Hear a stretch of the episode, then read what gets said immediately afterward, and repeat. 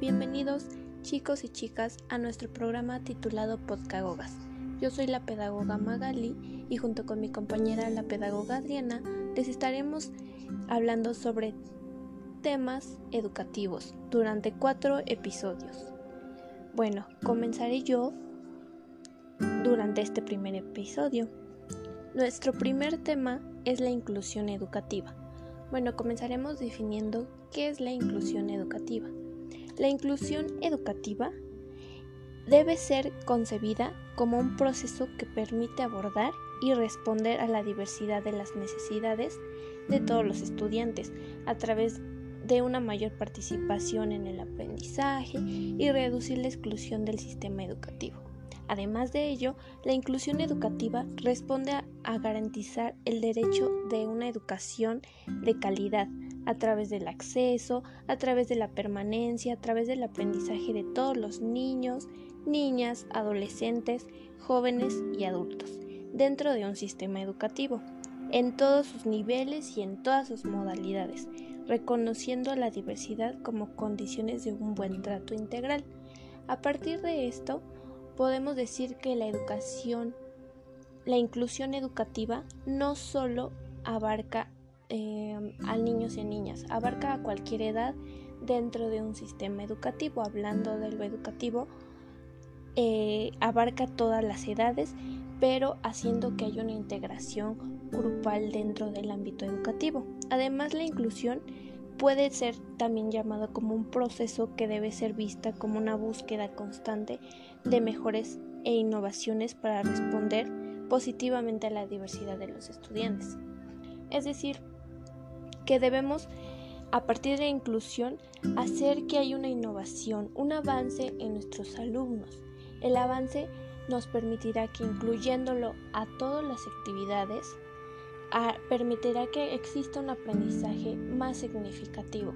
Porque si, por ejemplo, nosotros excluimos a un niño que tiene alguna discapacidad, eso no permite que a lo mejor haya un avance, un avance en su aprendizaje. Pero si por lo contrario, nosotros incluimos al niño o a la niña con cierta discapacidad con los demás niños, podemos decir que estamos integrándolo y estamos haciendo que conviva con niños de su misma edad y que genere un aprendizaje más significativo en él. Un otro ejemplo, pues es que en, dentro del aula debe ser un trabajo específico. La inclusión implica también reconocer todas las personas que tienen habilidades propias y son diferentes a las demás. Es decir, que a lo mejor algún alumno sea este pues mejor para las matemáticas, mientras que otro alumno es mejor para la escritura. Es un ejemplo. Y de ello podemos decir que tienen habilidades diferentes, pero no quiere decir que no sean capaces de integrar o realizar la misma actividad que sus compañeros. Es por ello que debemos integrarlos, pero sacando así su mejor habilidad o su mejor desempeño dentro de la clase y con lo que más o con el talento que más se le dé al alumno. También hay veces que la inclusión pues puede abarcar em, o podemos hacerla sin nosotros querer hacerla.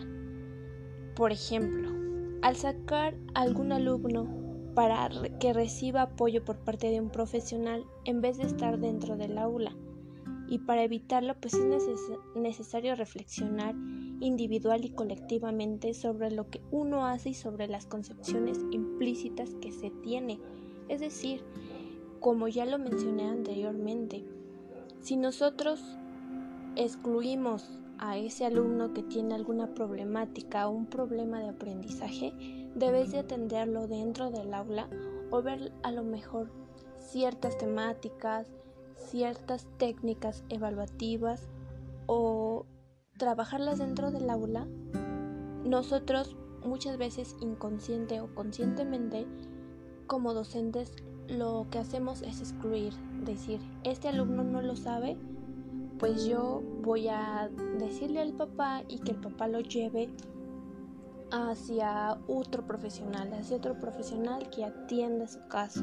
Y yo me deslindo del niño. Y no, por lo contrario, puede ser que a lo mejor vayamos de la mano con otro profesional, con el que está eh, puede interactuar con el niño o está inmerso en ese tema o en esa discapacidad que pudiese tener y llevar de la mano.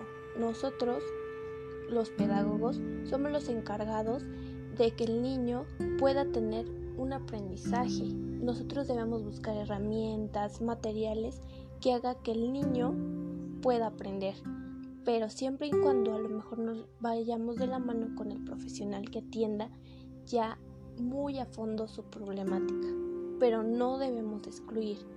Eso de la inclusión es importante, que todos los docentes los profesionales lo tengan presente, porque en la actualidad se ve mucho la exclusión y por lo contrario debemos incluir a los alumnos dentro de nuestra aula. Es importante porque habrá,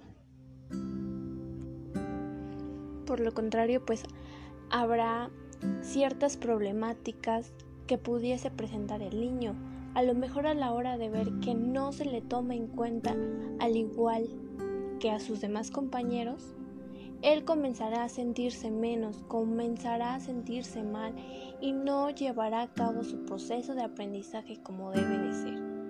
Es por ello que vuelvo y repito que es importante que la inclusión sea colectiva, sea general y sea dentro del sistema educativo, que todos los docentes, que todos los directivos, que todos los alumnos incluso lleven de la mano o vayan de la mano con su compañero que tenga dificultades de aprendizaje. No quiere decir que por ello es diferente a los demás o puede que no aprenda igual, pero el alumno habrá maneras o por parte del docente debe buscar maneras para que el niño aprenda colectivamente, en conjunto con sus compañeros.